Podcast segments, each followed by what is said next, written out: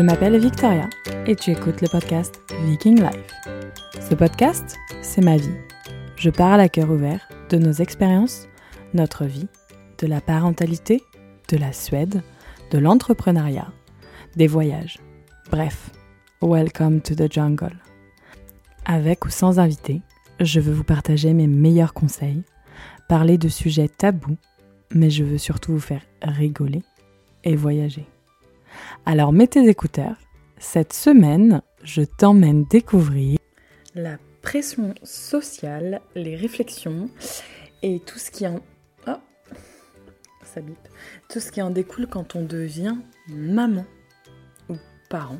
Parce que peut-être que il y a des papas qui écoutent. Euh, donc ouais, il y a pas mal de choses à dire parce que on a une énorme pression sociale. La société est faite d'une certaine manière. Il faut rentrer dans le moule.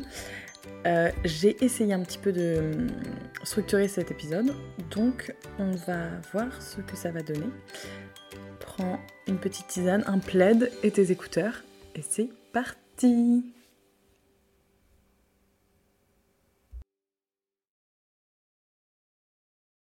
bonjour à toutes. Je suis ravie de vous retrouver dans l'épisode 78 du podcast Viking Life. Nous sommes aujourd'hui le 6 décembre et ça fait deux ans et demi que je fais ce podcast-là. Il y a eu des petites pauses, mais, euh, je suis ravie de continuer cette aventure avec vous. C'est avant tout pour partager euh, mon expérience de maman et tout ce qui en découle et surtout pour pas vous sentir seule parce que je pense qu'il y a beaucoup, beaucoup de d'injonctions, de pression de la société, de réflexion, de pas mal de choses qui, euh, je pense, sont un peu difficiles quand on devient maman. Alors ça, c'est pour euh, cet épisode-là en particulier, mais euh, il y a plein, plein d'autres aspects de la parentalité qui ne sont pas super fun ou qui sont, en l'occurrence, hyper fun. Et peut-être qu'elles sont pas fun pour moi et elles le seront pour toi. Donc tous ces, toutes ces hum, tous ces avis, ces, tout ce que je raconte, c'est très subjectif parce que c'est mon expérience. Mais je sais que beaucoup s'y identifient et euh, vivent les mêmes choses. Donc euh, je suis contente de voir que euh, nous ne sommes pas seuls. Même pour moi, ça me rassure. autre mon petit point, tout va bien à la maison. Tout se passe bien. Maxime a trois semaines.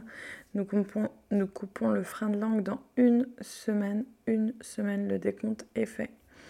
Nous serons sur la route la semaine prochaine à cette heure-là.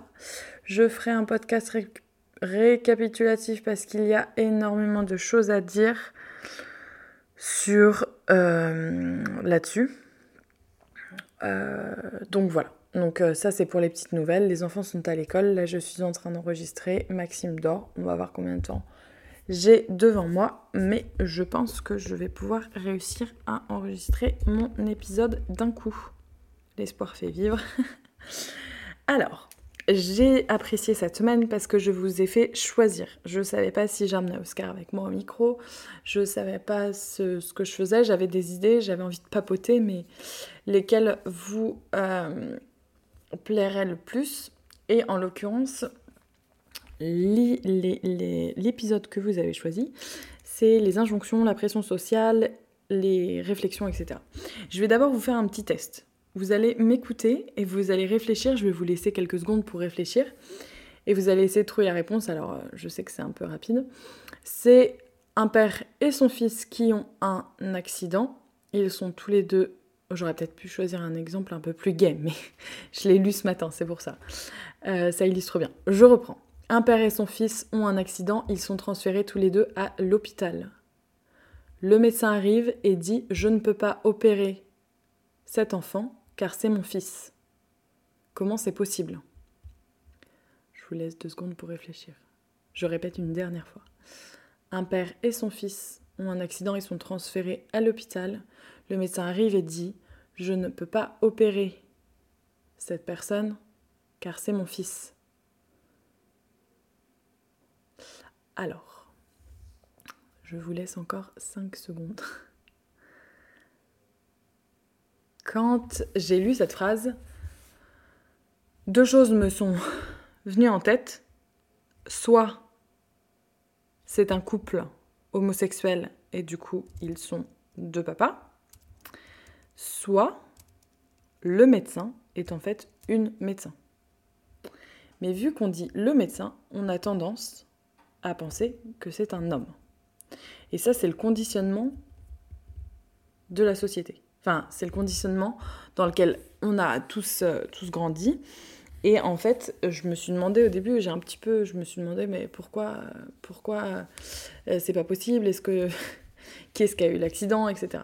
Enfin bref, tout ça pour vous dire, je sais pas si vous avez eu la bonne euh, réponse et ce serait intéressant de me dire dans, vous pouvez commenter sur Instagram si vous avez réussi à trouver la bonne réponse de ma petite énigme.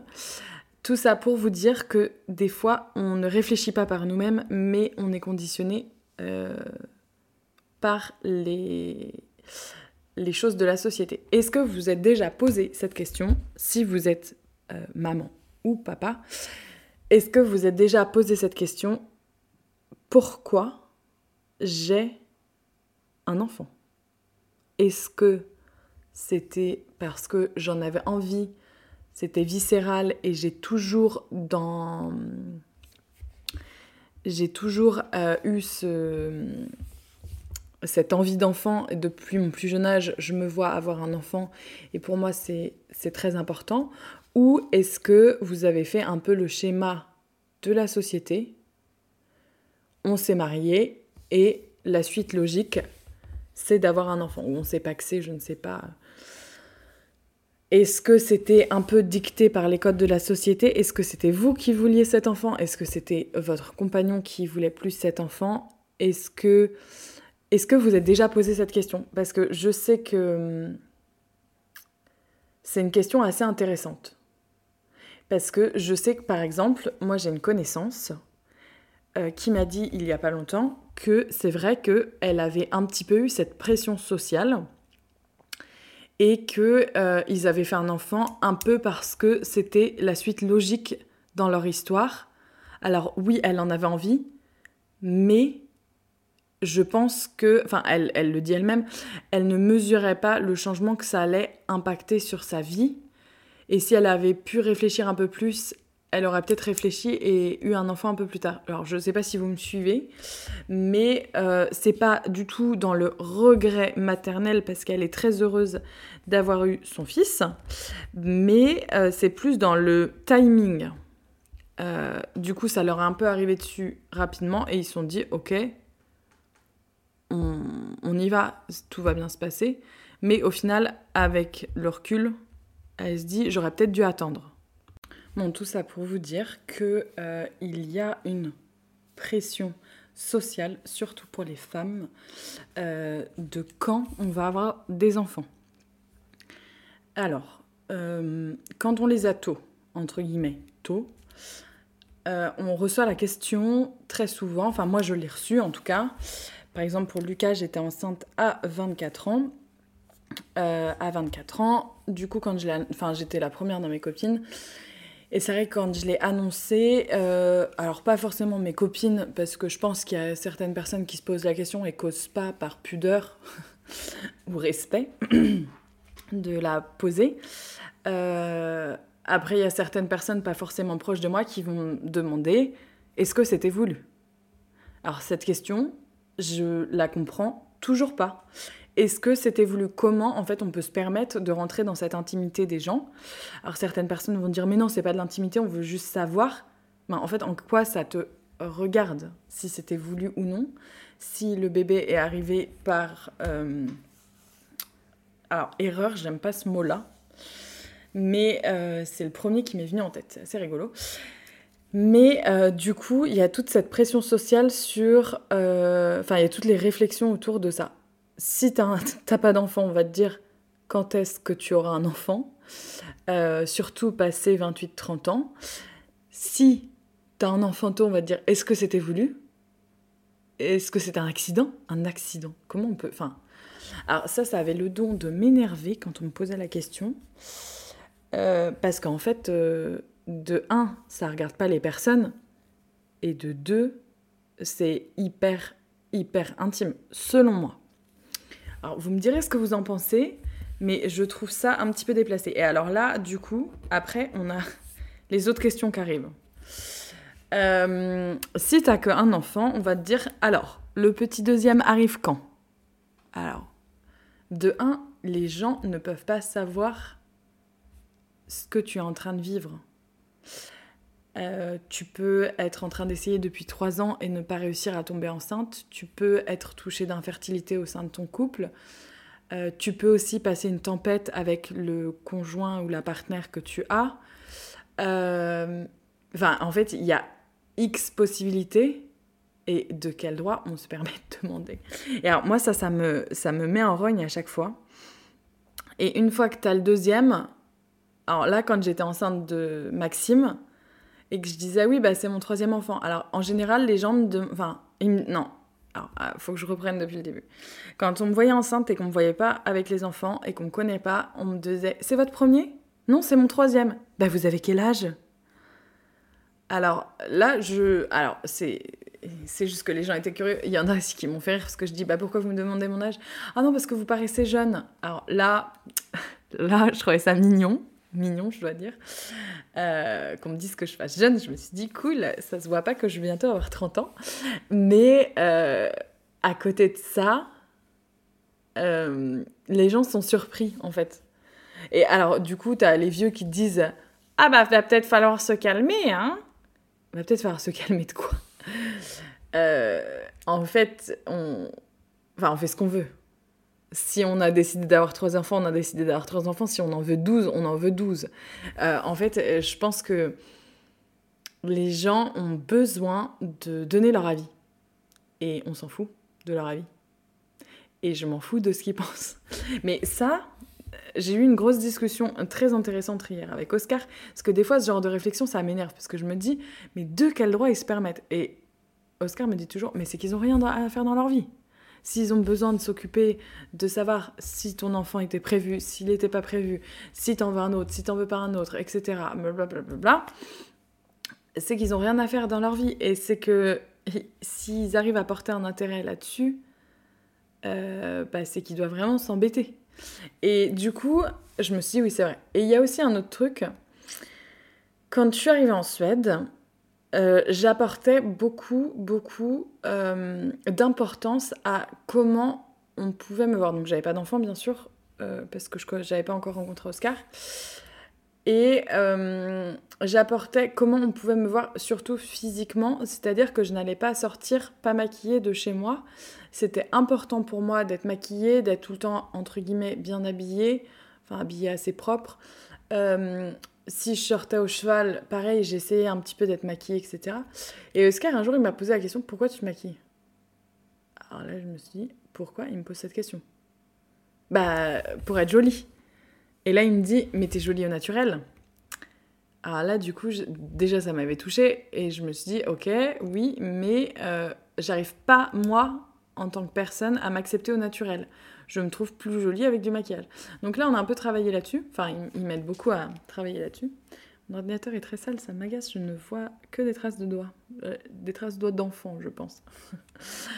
Euh, non, donc du coup, il m'a dit... Euh, enfin, on a travaillé ensemble là-dessus dans le sens où le maquillage, au final, était une facette pour moi, parce que j'avais l'impression de ressembler à quelqu'un de plus joli. Donc là, c'était hyper intéressant de creuser pourquoi je me maquillais, pourquoi c'était important de sortir. Et en fait, si on regardait là-dessus, je me sentais plus jolie, mais c'était aussi par rapport à l'image que je renvoyais aux autres. Et du coup, j'accordais beaucoup d'importance à ce que les autres allaient penser de moi, si on creuse un petit peu plus loin. C'était pas seulement pour moi parce que je me sentais jolie, parce que franchement, de 1, j'ai une peau hypersensible, je faisais des réactions de malade. De 2, ça me prenait du temps. Euh, et de 3, c'était plus de l'idée de ce que les gens allaient penser de moi. Et Oscar, il m'a dit un truc hier, enfin hier, c'était il y a 7 ans. Euh, il m'a dit quelque chose de très intéressant. Il m'a dit personne ne se souviendra de comment tu étais maquillée ou comment tu étais habillée. Parce que tout le monde s'en fout. Et là, je me suis dit, faut que je creuse ce qu'il vient de me dire. Parce que si vous prenez une image, vous avez plusieurs personnes, dont vous. Vous êtes au milieu, il y a six personnes. Donc vous avez euh, sept personnes. Vous avez trois personnes à votre droite, trois personnes à votre gauche. Vous êtes au milieu.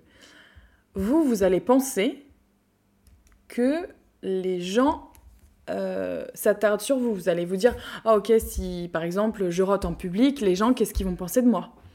Les codes de la société. Euh, et tout le monde va me regarder, et tout le monde va dire, ah bah dis donc, elle est mal polie celle-là. Et en fait, chaque personne sur cette photo, si vous dézoomez un peu et que vous regardez c'est cette personne, chaque personne va penser qu'il est le centre de l'attention, entre guillemets, et que les gens vont s'attarder sur comment il est habillé, comment il est maquillé, etc.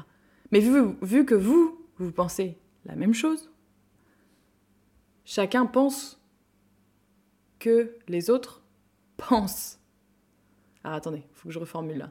Chacun pense que, en fait, euh, les autres s'attardent à vous, mais en fait, euh, chacun pense que on s'attarde à, à nous-mêmes.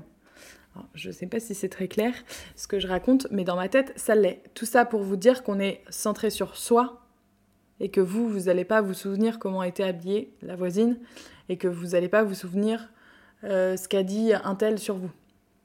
Et puis même si quelqu'un a dit quelque chose de méchant sur vous, est-ce que ça a de l'importance? Qu'est-ce que ça va changer demain?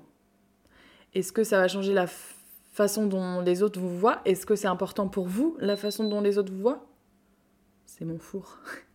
Désolée, j'avais fait une petite pause.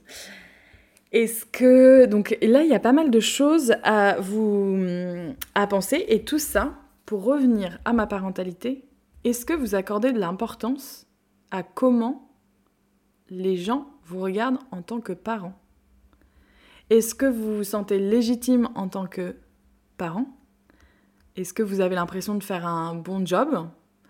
Est-ce que vous avez l'impression qu'on vous juge?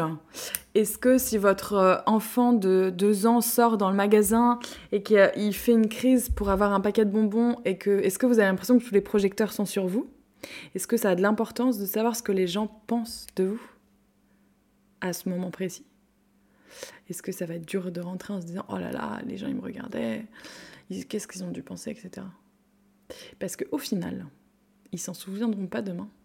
Et il n'y a que vous qui vous en souviendrez.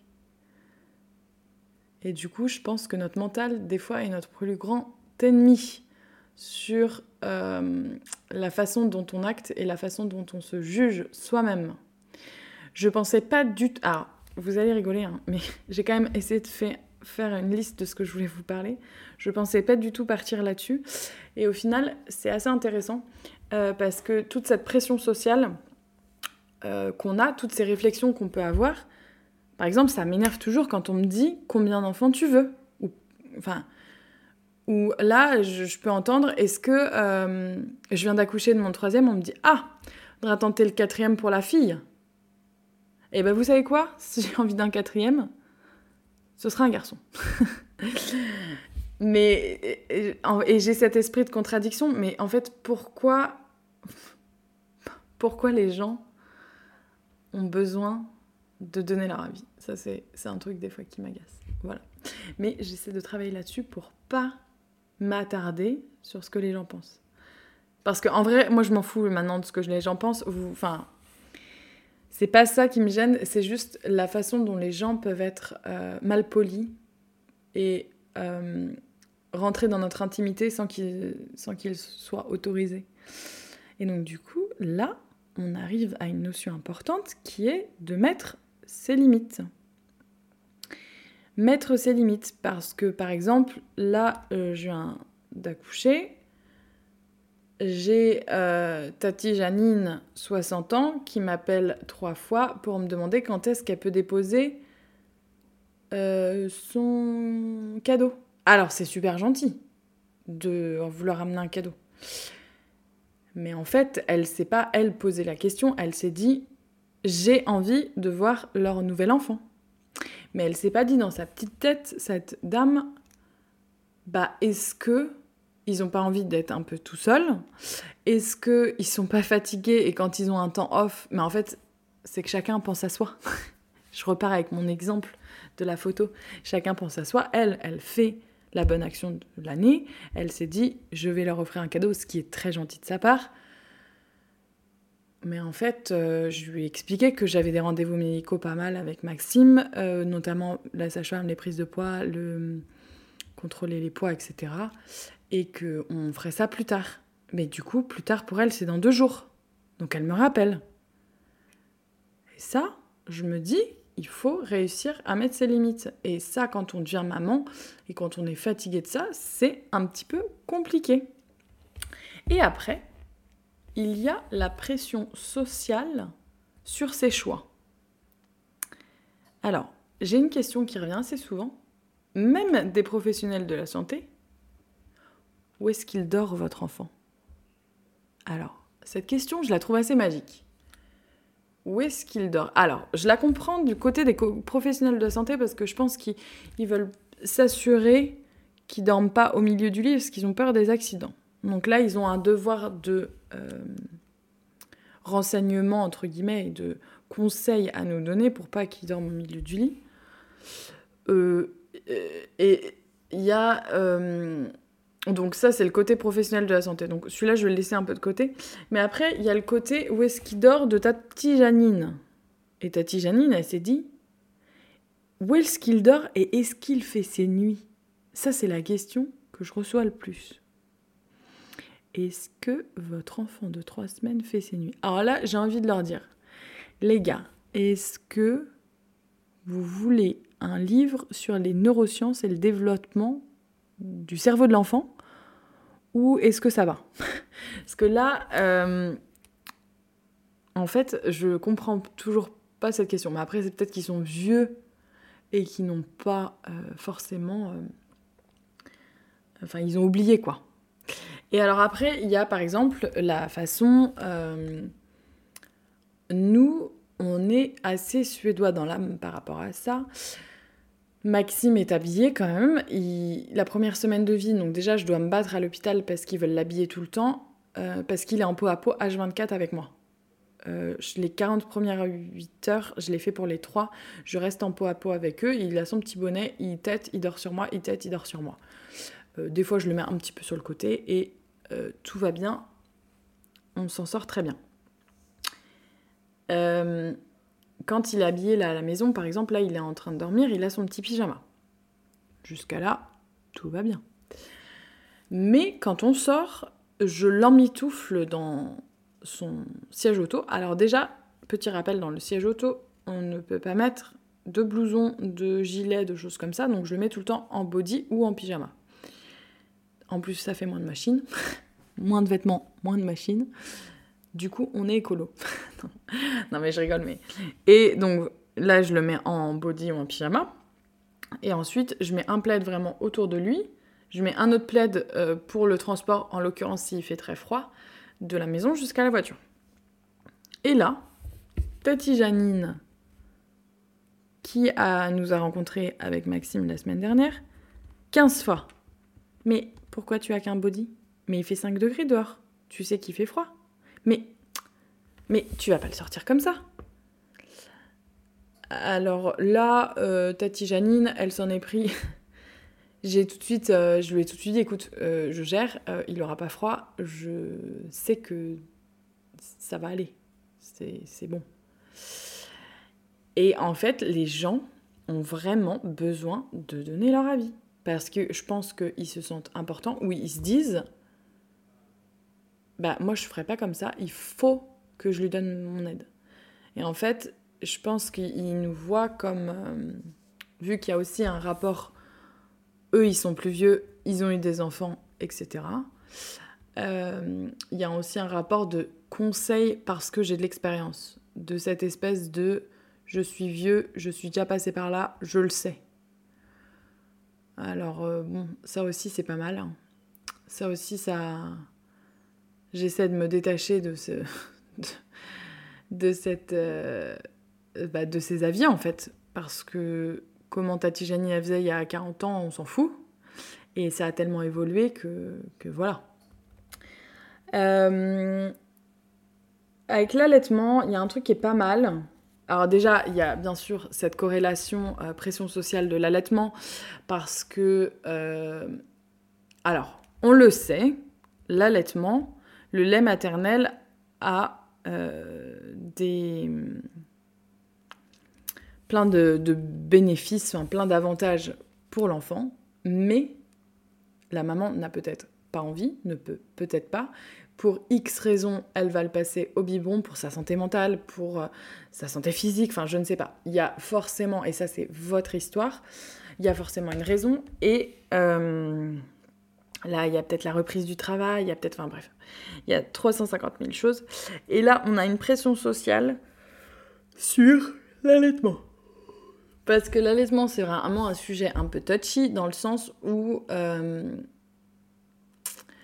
je pense que la syndrome de la maman parfaite, c'est celle qui allaite et celles qui ne peuvent pas allaiter ou qui n'ont pas réussi à allaiter euh, se sentent vraiment en échec par rapport à ça. Et là, c'est assez compliqué parce qu'il y a un sentiment de culpabilité, alors du coup, qui peut être énorme. Alors en plus, si on va sur les réseaux sociaux, c'est encore pire.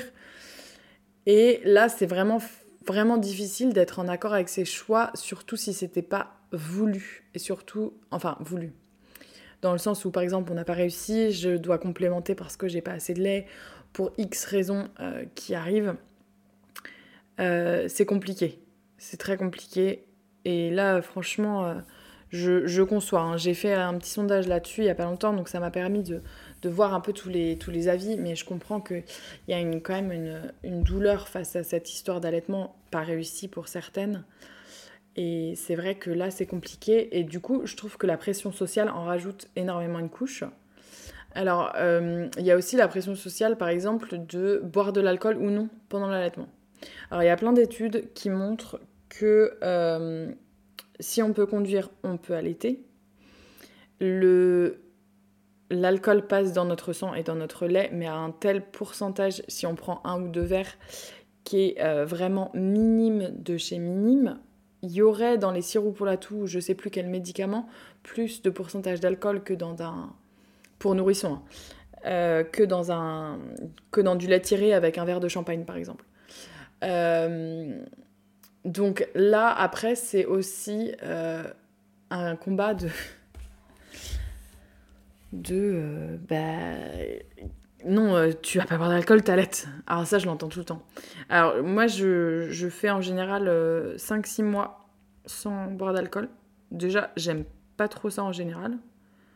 Et il y a aussi la pression sociale de boire de l'alcool en fait. Pourquoi on boit de l'alcool? Ça doit faire 4 ans que j'en bois pas, même 5 bientôt. Du coup, bah, déjà de 1, ça me manque pas.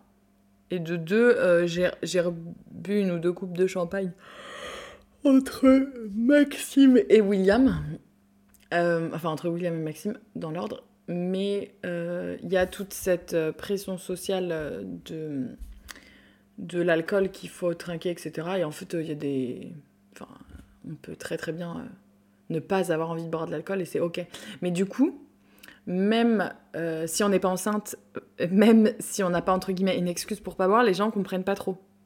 Alors là, l'allaitement, c'est qui tout double. Mais euh, si je dis non, je bois pas d'alcool, les gens ils pensent que t'es un peu chelou. Alors ça, c'est aussi une autre pression sociale, mais dans l'autre sens.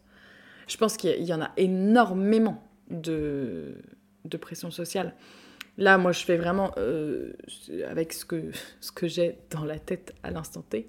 Mais si je vais réfléchir, je vais me dire, ah oui, j'aurais dû parler de ça, j'aurais dû parler de ça. Enfin bref, tout ça pour vous dire que vous pouvez bien faire comme vous avez envie et que tout va bien se passer. après, il y a aussi la pression sociale de... Euh, nous sommes formatés pour que... Alors, ce soit comme ça. Enfin, ce soit comme ça je vous fais euh, la, boxe avec mes mains en train de, quand je suis en train de parler. Mais euh, on est formaté pour qu'on soit dans une boxe, c'est-à-dire qu'on on est, on doit éduquer nos enfants de cette manière-là, bien que je trouve qu'il y a une ouverture d'esprit énorme là en ce moment. Enfin, en ce moment, depuis quelques années. Pas, pas s'enflammer non plus. Euh, et du coup, on est quand même formaté pour aller à l'école, pour ne pas trop réfléchir par soi-même, entre guillemets, pour euh, faire des études, choisir un métier dans lequel on va rester 40 ans. Alors ça, je schématise quand même très très très très vulgairement parce qu'on sait que de nos jours, on change beaucoup plus de métier, etc. Euh, on a la sécurité de l'emploi, on a un CDI, on part en vacances, on a le chien, on a entre guillemets la vie parfaite. Oups, là, pardon. Euh, mais euh, est-ce que c'est la vie parfaite pour la société? Est-ce que c'est la vie parfaite pour vous? C'est plutôt ça la question à laquelle il faut répondre. Quelle est votre vie parfaite? Qu'est-ce que vous avez envie? Est-ce que vous avez envie de vivre dans un camping-car et de voyager six mois de l'année? Et de bosser six mois de l'année euh, à fond? Est-ce que vous avez envie d'avoir un CDI, un chien? Et est-ce que ça, c'est votre vie rêvée? Est-ce que vous avez envie de... Enfin, je sais pas, il y a énormément de possibilités. Et je pense que la société, quand on est dans une box, euh, c'est assez facile parce que on ne sort pas de sa zone de confort et du coup on n'a pas besoin de réfléchir et du coup on est toujours en bah, toujours dans le confort. Donc ça c'est super, mais est-ce que vous avez déjà posé la question quelle est votre vie rêvée? Et j'aimerais bien que vous réfléchissiez à ça et que vous partagiez, même par message privé, si vous avez déjà réfléchi à votre vie rêvée. Et euh, après, vous allez me dire, oui, mais il y a euh, le problème de l'argent, oui, on est obligé de faire ça, oui, on est obligé de faire ceci. Alors oui, on est toujours euh, il y a toujours l'argent qui rentre en compte, ça je suis totalement d'accord, mais il y a aussi toujours des solutions. C'est-à-dire que si vous avez euh, envie de faire ce tour du monde en camping-car, il y a la possibilité de mettre des sous de côté, il y a la possibilité de trouver des petits jobs sur la route, euh, il y, a, enfin, il, y a, y a un millier de possibilités. Tout dépend ce que vous avez envie et dans quelle mesure vous êtes aventurier ou non. Euh, et dans quelle mesure surtout, enfin c'est pas aventurier, c'est euh, dans quelle mesure vous êtes prêt à sortir de votre zone de confort. C'est plutôt ça la question. Mais ça, euh, réfléchissez-y votre vie rêvée, si on ne prend pas les codes de la société. Je pense que c'est assez important. Et autrement, j'ai quand même envie de vous parler d'un... Je, me suis un peu enflammée sur ce podcast, j'avais trop de trucs à dire. Je me suis... Je suis en train de lire... Alors je le lis je le lis un peu chapitre par chapitre quand j'ai un petit peu de temps. Là, je vais peut-être avoir le temps de lire avant d'aller chercher les schtroumpfs à l'école. Ouais, je pense. Euh, euh, donc, j'ai pris mon portable, ça y est, j'étais en train de lire mes notifications, c'est une catastrophe. Je veux vous parler du livre Chasseur-cueilleur parents. Alors, j'ai pas, je l'ai pas fini, j'ai lu quelques, quelques chapitres. Enfin bon, j'ai lu quand même au moins 150 euh, pages. Je, dois être à peu près à la moitié. Et j'ai lu un ou deux chapitres qui m'intéressaient euh, comme ça. Alors, c'est euh, une scientifique qui part à la rencontre de tribus, notamment les Mayas, les Incas et une autre tribu que j'ai oubliée, mais dans l'Antarctique. Et en fait, elle part du principe, nous, dans le monde occidental, nous sommes... nous sommes considéré comme weird. W-E-I-R-D, ce qui veut dire bizarre en français. Je fais un petit peu la traduction. Et dans, dans ce sens-là, euh, en fait, weird, c'est l'acronyme de Western, donc le monde occidental, educated, éduqué, industrial, industrialized, industrialisé, rich and democratic, riche et démocratique. On est la population weird, bizarre. Et en fait, dans son livre, elle nous explique, alors la perspective n'est pas de mépriser ou de renier notre culture, mais de prendre conscience de notre particularité. Donc, de prendre conscience que, ok, on n'est pas pareil que les Mayas, on n'est pas pareil que les Incas, on n'est pas pareil que la population euh, Inuit. Ah, je sais plus le nom, ça m'énerve. Euh, je vous retrouverai ça, je vous, le mettrai sur les réseaux sociaux.